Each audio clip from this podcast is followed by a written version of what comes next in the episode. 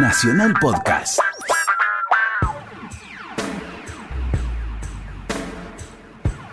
Nacional se puede permitir algunos gustos, entre ellos juntar a Héctor Larrea y Bobby Flores para ponerle música a la noche. Estás escuchando Mirá lo que te traje.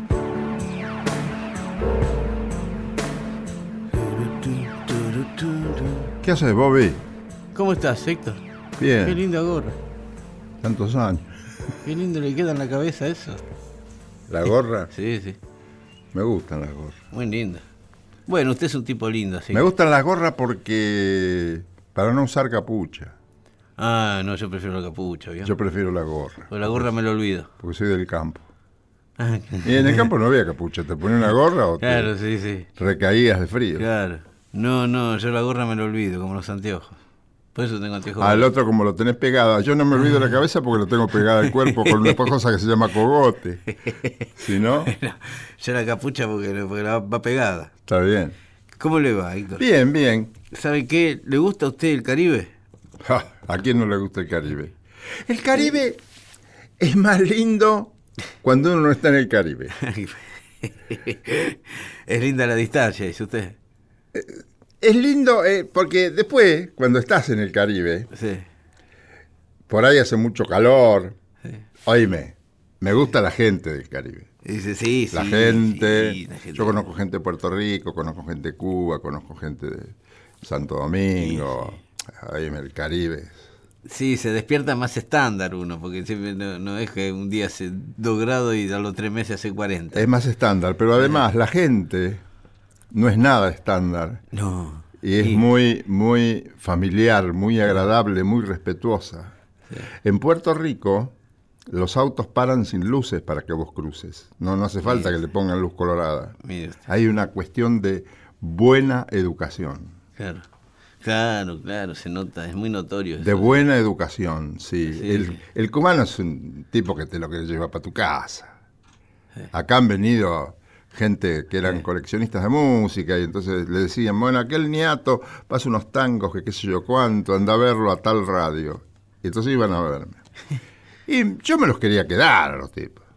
Sí, no. Sí, sí. Pero después vas, personalmente, Mm. la gente te gusta, te encanta, pero el clima suele ser muy riguroso. ¿En Cuba me está diciendo? En todas partes, en todo el Caribe. Yo Cuba Cuando- no conozco, no. Cuando hace calor, hace calor. Sí, sí, eso sí, sí, sí. Bueno, ¿Qué me trajiste, pibe? le traje del Caribe, hay una isla que fue una colonia inglesa durante muchos años, que es Jamaica. Mm, con una raíz musical muy, muy, mar- muy pronunciada, muy importante para ellos. La musicalidad de- de- del jamaiquino este, pasa mucho por ritmos muy de ahí. Básicamente el, bueno, ahora el reggae, antes era el calipso. Siempre tuvieron algún tipo de estilo que de alguna manera exportaban. Lo que pasó con el reggae fue una cosa eh, Imagínese usted que aún hoy Bob Marley sigue siendo, Bob Marley, el músico, el único músico del tercer mundo que está en la gran conversación de la, de- de- del rock en el mundo. ¿sí? Ajá. No hay otro que esté a, ¿No? eh, a- a su altura. No, no, de ninguna manera. No. Marley ha influido a gente como Sting, John Lennon mismo.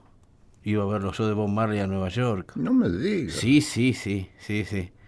Lo iban a ver primero como cosa rara y después, eh, no, esto va a funcionar, decían todos. Ajá. Esto va a funcionar. Bueno, Bob Marley fue como el mascarón de, la proa de los músicos jamaiquinos. Atrás de Bob Marley, vio la computadora cuando abre una ventana nueva así, abrieron Bob Marley y encontraron un universo musical nuevo. ¿Sí? Entre los tipos que le habían enseñado a Bob Marley, o que fueron, que le habían enseñado así directamente, sino que fueron precursores, ¿sí? De la rítmica jamaiquina, está un señor que se llamó Dandy Livingston. Dandy, uno se, cuando usted le dice músico jamaiquino se imagina un pelilargo, eh, vestido de jean y zapatillas, negro, ¿sí? Dandy Livingston era un tipo de saco a cuadros, marrón, pantalón verde, camisa roja, corbata violeta. Perfil bajo. Sombrero, sí, sí. Zapatos de dos o tres colores, ¿eh? algunos con taco, otros no. Pelo cortado de peluquería, pero con patillas tipo Elvis Presley. Una cosa rara, Dandy Livingston. Dandy Livingston fue uno de los fundadores de un sonido que se llamó el ska, que es una es viene al lado del reggae, ¿sí? Si te gusta el reggae y el ska te va a gustar. Y es una canción especialmente que ha tenido acá en la Argentina la hicieron los Cadillacs, por ejemplo, en su momento. Pero es una canción que ha tenido un montón de versiones a lo largo del mundo desde que salió hasta ahora y yo se la quise traer a usted porque a mí me gusta mucho. La canción se llama Rudy, un mensaje para vos. Rudy parece que era un amigo de él y tenía un mensaje, una bobada. Pero qué canción que hizo, qué canción. Yo se la quiero traer, este, Héctor. Agradecido, maestro. Por favor.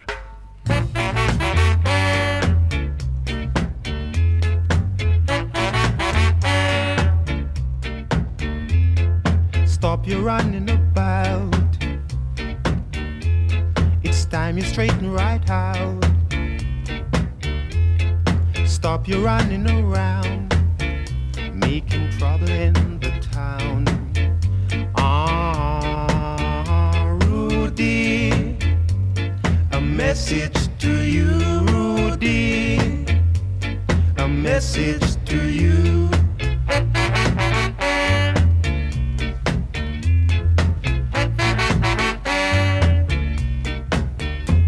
You're growing older each day.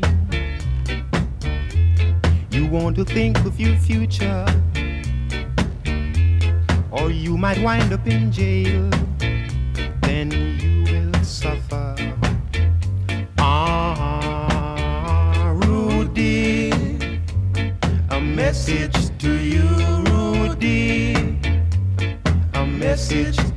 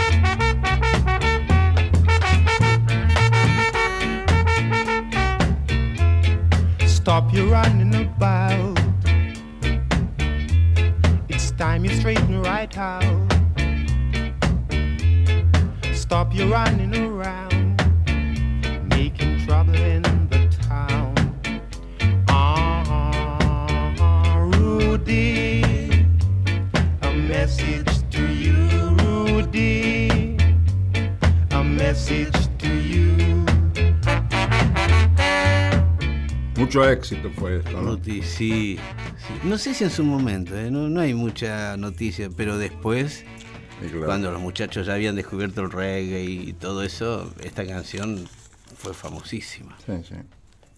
Decime una cosa. ¿Cómo no?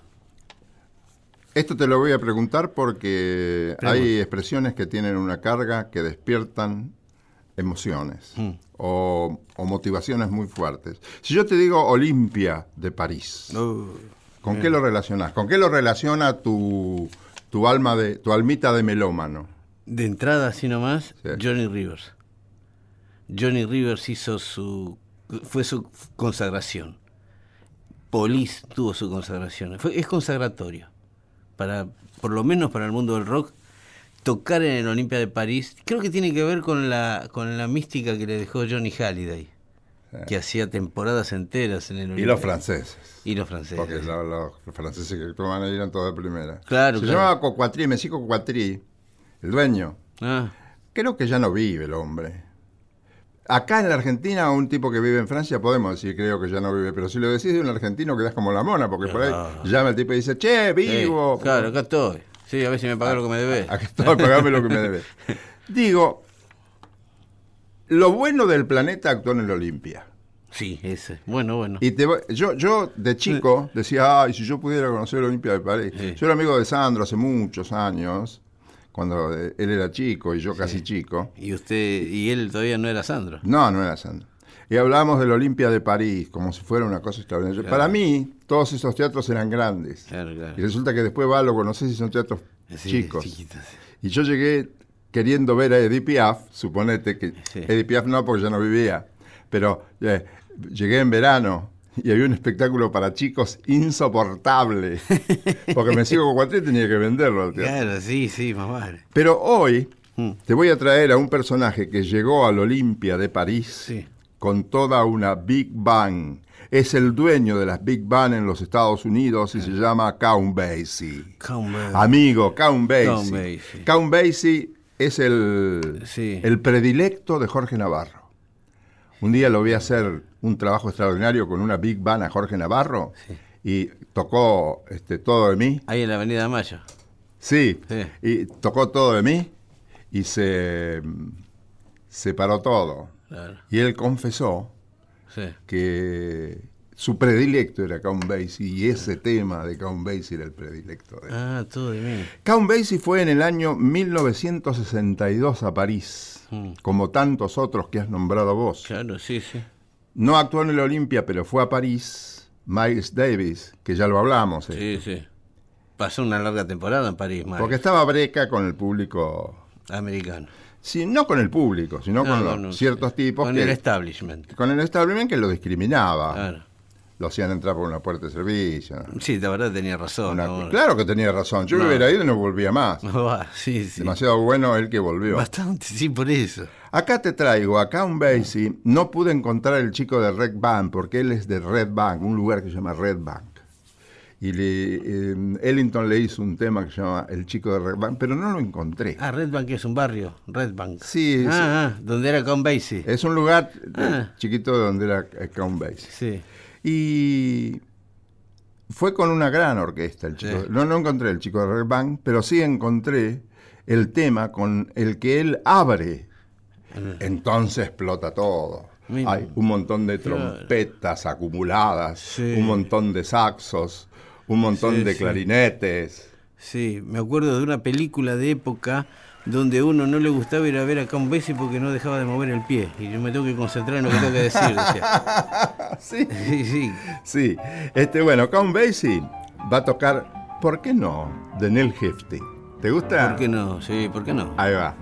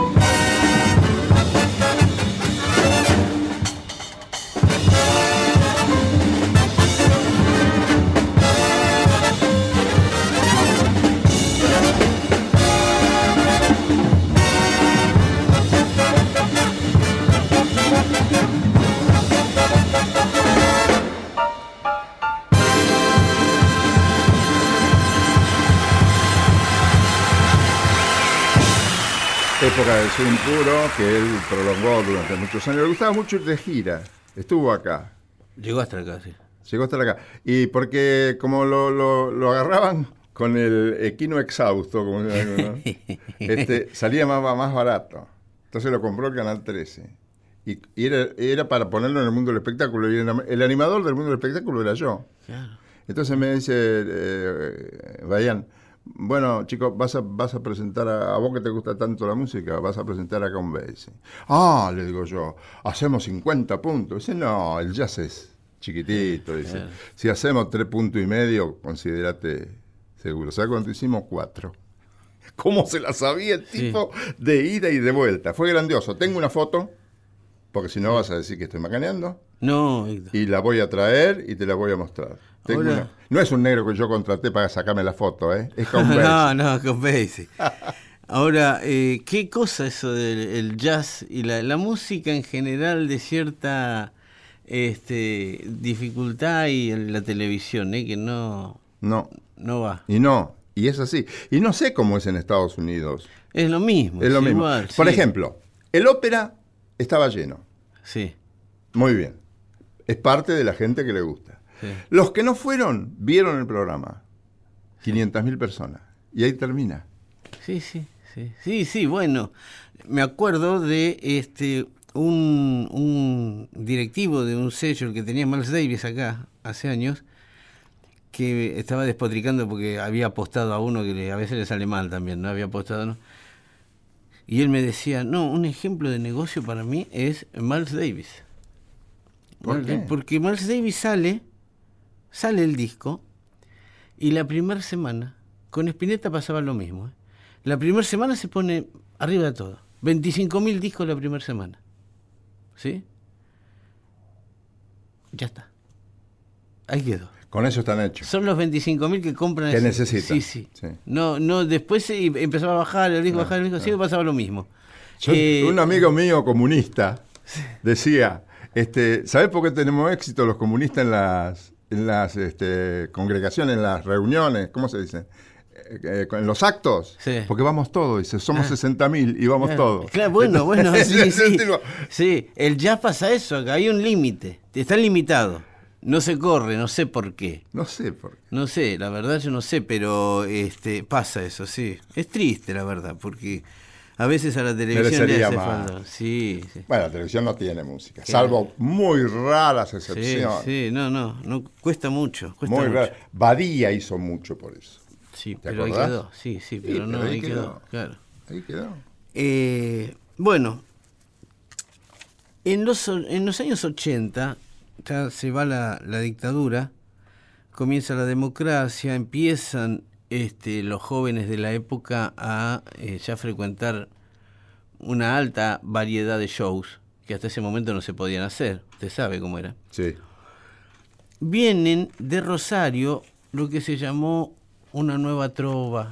Estaba muy de moda la trova cubana, la nueva trova cubana con De Rosario vinieron muchos. Milanés, este, Silvio Rodríguez, ¿no? Todo- todos esos cubanos de la época. De Rosario vinieron acá un.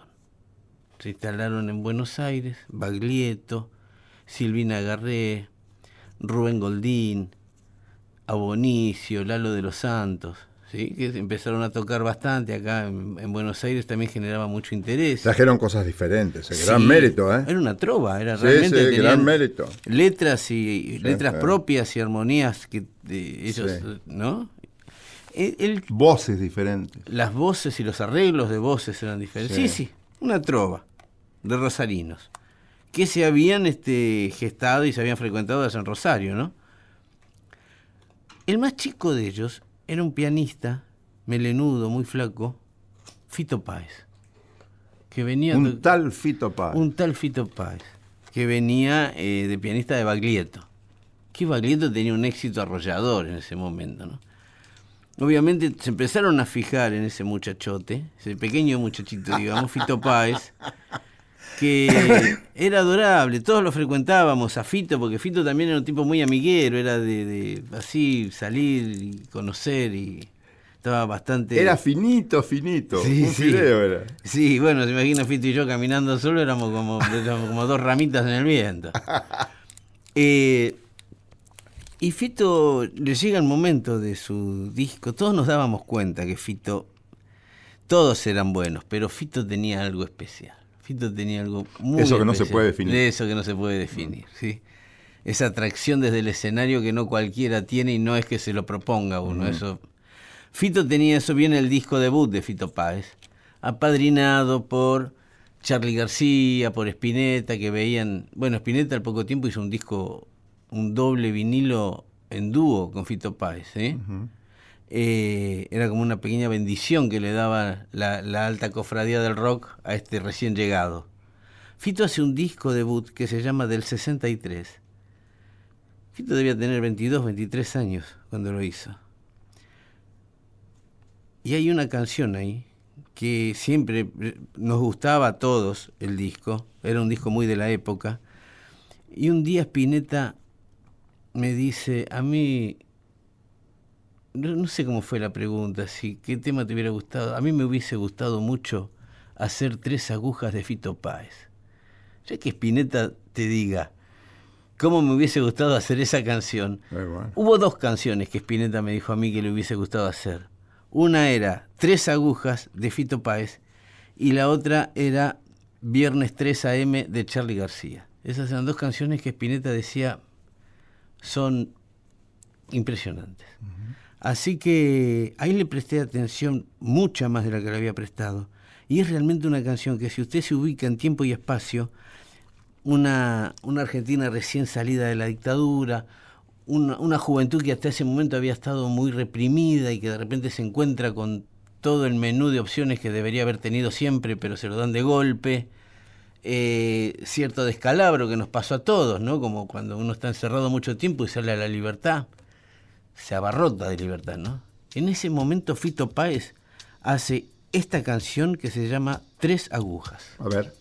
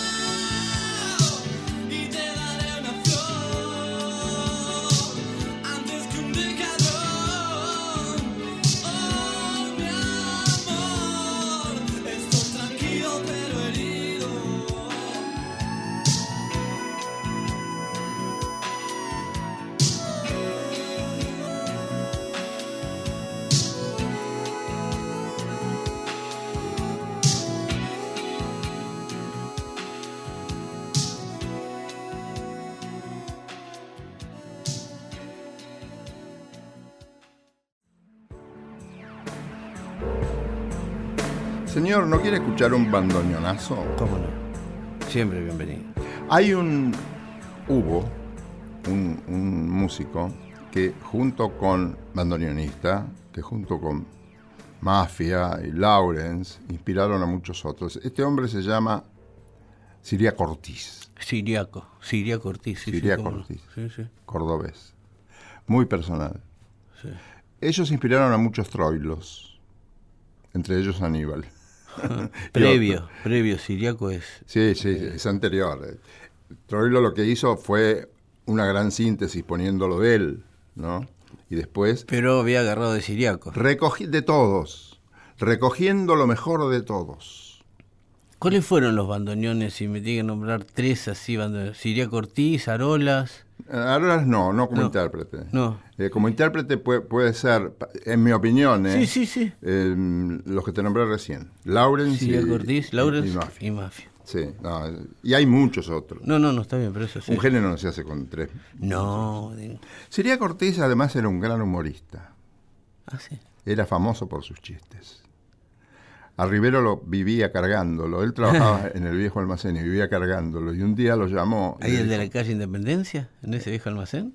el viejo almacén, no sé si era la calle Independencia, no me ¿No acuerdo. está ahí Independencia? Un día lo llama a la oficina. Rivero tenía una oficina en un, en un primer piso armado, así. No era un primer piso, era una cosa. Era raro, sí. Sí, un arreglo raro. sí. Entonces le dicen, mirá, Siriaco, estoy cansado de que me tomes para... Porque Rivero tenía manos grandes Sí, sí. y le decían el feo, y le hacía chistes de, de feos. Y entonces dijo, me tenés cansado. Dice, Siriaco, te quiero pedir, por favor, que no hagas más chistes conmigo. Ya sé que tengo la mano grande, que tengo la cara grande, que soy feo, que vos- porque vos andás diciendo por ahí que yo una vez estudiaba flamenco y las castañuelas eran tapas de inodoro y, y- y- y le, le haces chistes a Tania y queda mal, queda feo, es una mujer, tenés que, vos tenés que terminar con eso. Sí, sí, dice. Esto me lo contaba Rivero, ¿no? Entonces yo, dice, le dije, bueno, ¿me prometés que vas a dejar de hacerme esos chistes que son, que son mo- mortificantes? Y dice Siriaco, sí, perdé cuidado, bonito. Fue el mejor chiste que hizo. Sí, a Tania la tenía loca. Y También. trabajaban juntos, sí. Era un jodón, digamos. Era un tipo que hacía unos chistes, hay- había ch- chistes muy sutiles. Sí. Uno que me contó Carlos García, el pianista. Sí. Dice que, él- que contaba Siriaco que una vez tocando una noche de invierno en Córdoba, al bandoneonista que estaba al lado, le salía mucho aire, le faltaba una nota y le salía aire. No puede salir aire del, Se- claro. Si vos sacás la, la notita, se, se, se traba, no, no sale aire. Ah. Entonces dice, entonces como venía mucho frío, dice, yo pedí permiso para sentarme del otro lado. Dice, y el del otro lado le faltaban dos. Era más frío. Una cosa así. Después a Tania le decía, Tania, se te cayeron las medias. Y dice, no, no se me cayeron. Ah, no, son las arrugas de las piernas. Animales. Entonces Tania... Sí, este, no era un humor refinado, digamos. no, no, no. Tenía Sí, sí, iba y venía. Idas y venidas. Un día, se- se- esto lo contó Tania por, por radio, por Radio Rivadavia en, en Rapidísimo. Dice que también le- todos le paraban el carro para, porque era muy cargoso. Era car- cargoso para el cargado, no para los que escuchaban que se morían de risa. Y dice, no te... No, no, no quiero que me hagas más chistes. Se van y la llama por teléfono. Dice, ¿qué querés? Dice, nada, ¿no te querés casar conmigo? A Tania también. Él era grande, pero Tania era una mujer muy grande también. Bueno, este Siria Cortés tocó hasta, hasta muy avanzada edad. Tania, perdón, Tania era la mujer de Disépolo. Tania, Tania era Ah, mujer de claro, era muy grande. Sí, era muy grande. Le decía- le decía así. Ahora entendí el chiste. Por eso le hacía esos chistes, que era vieja. Si- Siriaco le decía que ella había tenido problemas con el primer gobierno patrio, porque cuando hicieron el cabildo, ella estaba jugando en el terreno y la sacaron de malas maneras. Pobre Tania, pobre. En el, sobre el final de su carrera, Siriaco, que era muy personal tocando, tenía que grabar en Radio Municipal, cuyos estudios estaban debajo del Teatro Colón, y que llevaba todos los principales artistas, los grababa y los largaba al aire. Esto sucede en el año 1965. Tenía que grabar Siriaco, que fue bueno hasta que murió. Siempre tocó bien. Siempre tocó bien. Tocaba todo octavado por octavas y sacaba un sonido muy original. No llegaba el guitarrista y tenían que grabar. ¿Y quién es que llega? Para grabar con otro, ¿Quién? Ubaldo de Lío. Pero qué suerte, ¿no? ¡Qué embocada! Entonces le, le dice, esto me lo contó de lío, y di- di- dice, eh, me dijeron, yo llegué y me dijeron, por favor, sacanos de un apuro. Vos que podés improvisar como un loco, hay que grabar 12 temas con Siriaco, ¿te atreves? ¿Cómo no me voy a atrever? Dice, 12. Sí. Grabó los 12. Sin ensayo. Fíjate lo que hace de lío acompañando a Siriaco en el tango El Abrojito, por favor. ¿Cómo no?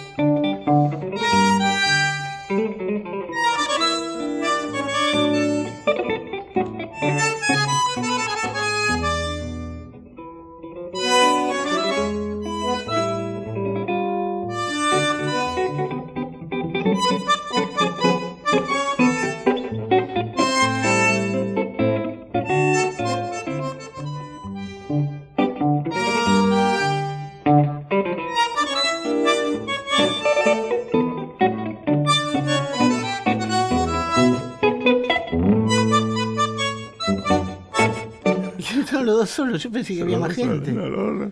Un día en el, estaban tocando ambos en un boliche. Sí. Y eh, Troilo, no sé por qué, tenía que tocar, estaba solo, tenía que tocar en homenaje a alguien, y le dijeron a Siriaco que por favor lo acompañara. Siriaco había sido y era muy bueno, pero Troilo era una figura internacional. ¿eh? Entonces cuando se sienta al lado de Troilo, al oído le dice, quédate tranquilo, gordo, que voy a menos. Una maravilla. Y bueno, bueno, muy bien. Eso me trae, ¿sabe qué, Héctor? ¿A qué, me, ¿A qué me refiere? A una situación que se puede ver en YouTube ahora, que es, usted sabe que se murió Prince. Prince es un músico... No hace mucho. No hace mucho. No, no, no hace, hace un año, recién se cumplió un año. Sí, sí. Se muere en pleno éxito. Prince es un tipo que nació al, al éxito y nunca lo abandonó. Eh, Prince nombra, esto es muy lindo si lo pueden ver en YouTube. Un día está tocando Stevie Wonder en París, en un lugar, muy, en un estadio medio, no abierto, pero un estadio grande, ¿sí? Está haciendo un gran show, Stevie Wonder, y en un momento, bueno, la sorpresa se acaba porque ya está todo escrito, ¿no? En YouTube. Pero usted, en un momento, eh, Stevie Wonder empieza a tocar un tema que se llama Superstition, que es uno de sus éxitos. Y se acerca una- un asistente. Usted sabe que Stevie Wonder es ciego. Se acerca un asistente y le dice algo al oído a Stevie Wonder. Que uno después mirando el, el video se da cuenta de lo que le dijo.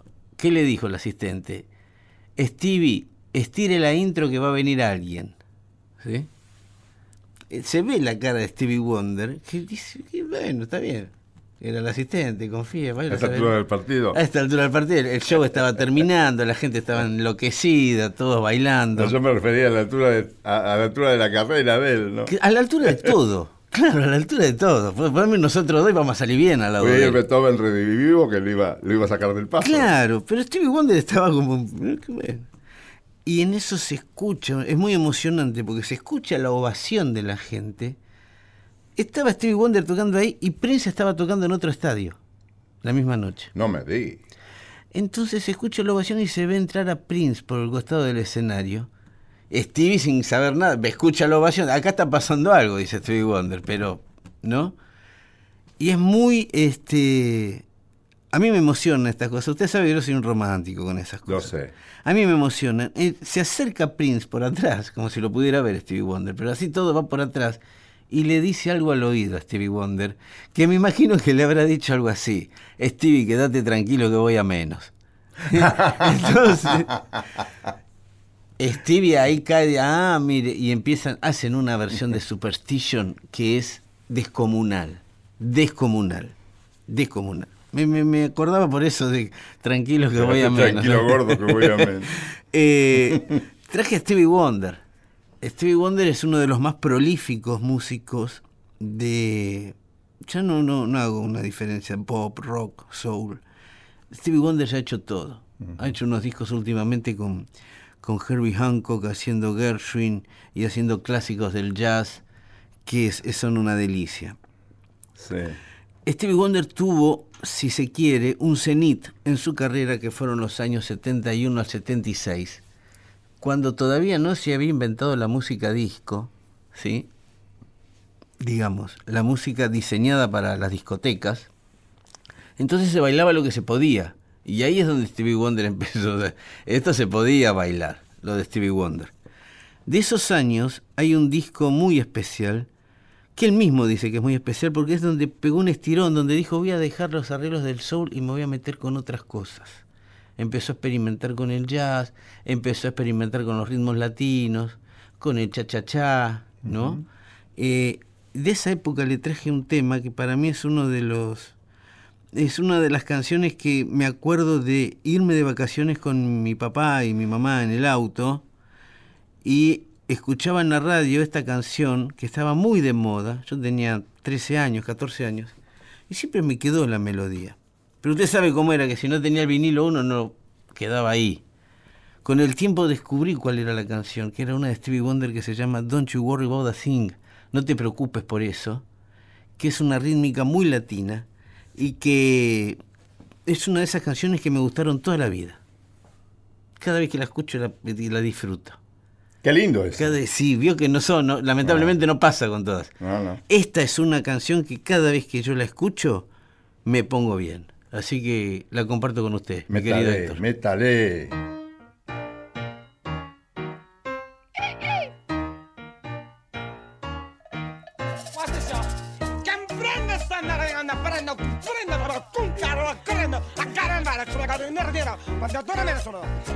Mama, uh, you understand that? No.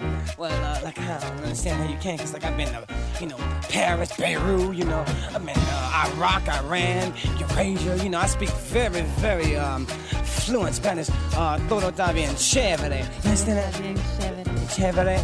Bien Chévere. Is, that right, Mama? Yeah, cause I got my shaking room, I'm gonna do a little thing.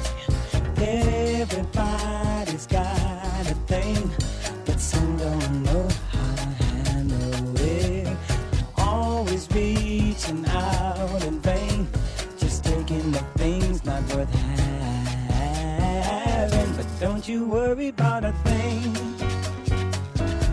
Don't you worry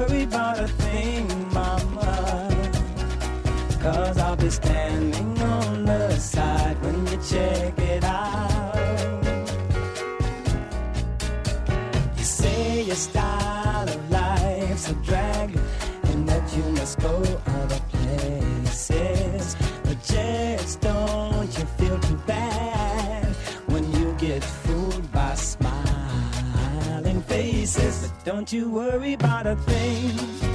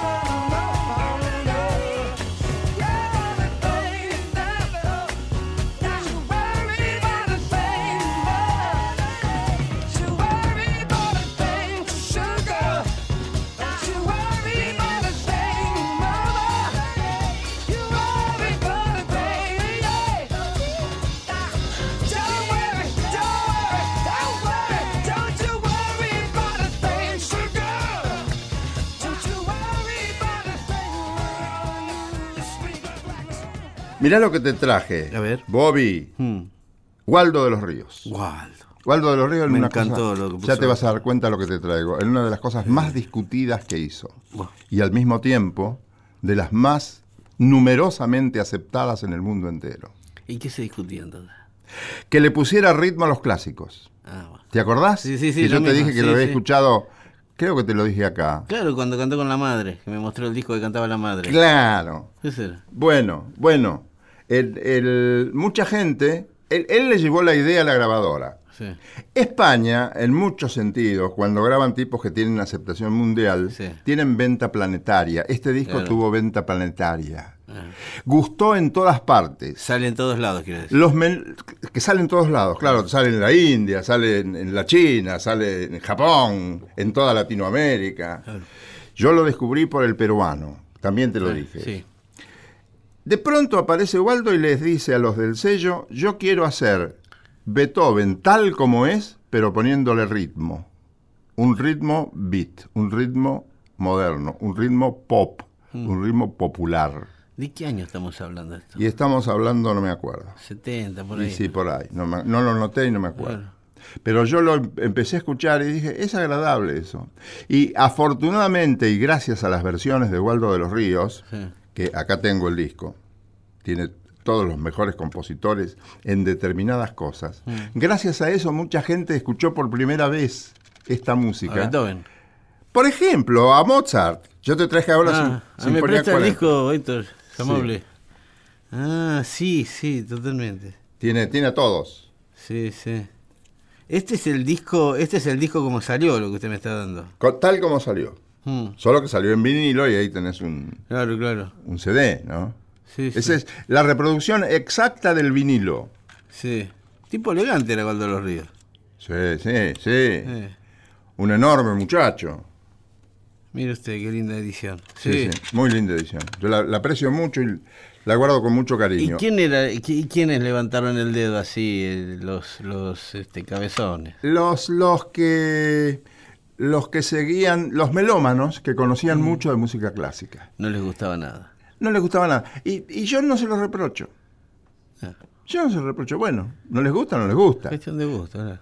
Pero felizmente a la mayoría le gustó y esto fue como una perlita preciosa en el repertorio de la música que se escuchaba normalmente, porque esto se pasaba por radio, ¿eh? Claro, me imagino. Se sí, pasaba comúnmente ¿Por qué porque no? además el tipo tuvo cuidado con las duraciones. 3 minutos 36, 4 minutos, 4 minutos 25, 3 minutos 20. Vivo, Sí, sí, sí. vivo. Y se pasaba. Lo que te voy a hacer escuchar ahora es más conocido que La Ruda. Eh. Y precisamente el tipo le Ruda dijeron, no che, es- esto es más conocido que La Ruda. Y el otro preguntó, ¿y qué es La Ruda? ¿Qué es la realidad? Bueno, e- esto es más conocido que la rueda. Sinfonía 40, una hermosura universal, eterna, que nos acaricia el alma. Sinfonía 40, según Waldo de los Ríos. Música clásica tal cual es, nota por nota, pero con ritmo. ¿Querés escucharlo? Sí, cómo no. Bueno, dale.